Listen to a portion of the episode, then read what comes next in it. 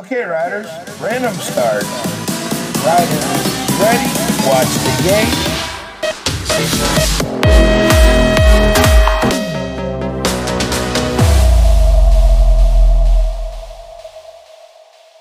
amigos del BMX. Bienvenidos a un nuevo episodio de BMX Podcast. Mi nombre es Pablo. eh, tercero en las Olimpiadas de Río. Desafortunadamente, debido a lesión, ya no, no puede continuar con su carrera. Pero, bueno, de todas formas, vamos a alegrar un poco y vamos a hacer eh, recap, ¿no, Pablo? Sí, hoy vamos a hablar del fin de semana de carreras eh, calurosas en Almuñécar, Almuñécar, Copa de España. Que yo estuve corriendo, Raúl no pudo porque tiene exámenes, pobre- eh, pobrecito, y, y me dijo que tenía un montón de ganas de haber ido, pero que ha visto las carreras por internet, ¿verdad, Raúl? Sí, bueno, viendo, no he podido verlas todas, pero sí que algunas durante el directo sí que he estado metiendo y demás. ¿Y que cómo, cómo se vio el fin de semana, Pablo? Bueno, sí, ¿no? Yo estaba viendo lo, lo visto después Sí, y con diferencia de los de las mejores retransmisiones que he visto últimamente. Sí, sí. Pues nada, la verdad que el fin de fue muy bueno. Hacía muchísimo calor en Almuñécar, muchísimo, sobre todo el domingo que se retrasaron las carreras y acabamos corriendo las finales a la una y media. Pero aparte de eso, todo espectacular, el circuito súper bien cuidado como, como siempre. De hecho, este año la tierra mucho más dura, que recuerdo que en, en años pasados, el año anterior en el Campeonato España y, y antes, pues se rompía el tipo, el tipo de tierra que usan allí, se rompe muy fácil. Y, y esta vez estaba súper, súper dura por- y compacta por todos los lados. Eh, no sé, Raúl, ¿qué opinas? ¿Qué has visto? O sea, ¿cómo me veía desde la tele? Claro. Si no has venido. La verdad, eh, lo que circuito guay, igual que siempre, eh, aunque no, no me entra en la cabeza el hecho de que Almuñécar tenga circuito duro, tío. No, es como ya, que últimamente estaba súper bien cuidado. Súper bien cuidado. Y nada, la verdad que las carreras hubo bastante participación, más de 200 inscritos, sobre todo las categorías eh, eh, principiantes, alevín, inf- infantil, cadete y demás, bueno, las que, las que suelen tener más, más corredores. Eh, categoría de mujeres cruiser 30 y más, ¿Sí? con cuatro corredoras. Sí, sí. Si no lo has visto, mira la repetición porque estuvo súper estuvo súper guay. Eh, élite con solo con tres corredores, por desgracia. Eh, pero en Junior habían ocho y muy, muy buen nivel de, de Álvaro Díaz y de Carlos Ordóñez y, ¿cómo se llama? Cristian Melero. Sí, los Melero, estaba viendo. Los estaba viendo desde la retransmisión y diciendo, también. hostia, buenas carreras se está montando.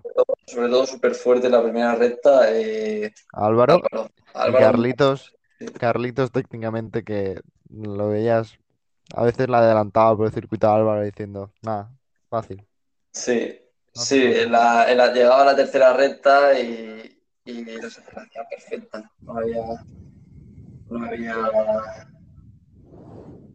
Claro, Álvaro no podía hacer otras, que iba demasiado bien ese niño. Luego, categoría élite, pues lo que hemos comentado, tres corredores, Andrés Fuentes, Pablo García y Mini Kim de vuelta, o, o Big Kim ya. ¿Sabes quién más estaba, Raúl? ¿Quién? La última carrera en España de Javi Morales, que Lo intenta vi, convencerlo de que corra en vez pro en la Liga LBR. Y desde aquí, si me estás escuchando, Javi, corre en vez pro en la Liga LBR. Pero decía que se iba, me dijo que se iba a se quería retirar después del Mundial y que va a venir aquí al podcast a contarnos sobre su carrera deportiva ¿sí? después de retirarse. Me gusta, me parece gracioso. Grande Javi. Ay, y sí, la verdad que buah, la primera recta de Javi sigue siendo fortísima, ¿eh? De hecho, los entrenamientos del viernes me ganó todas las primeras rectas que me puse a su lado, que creo que fue Uh, una, pero sí, sí, sí.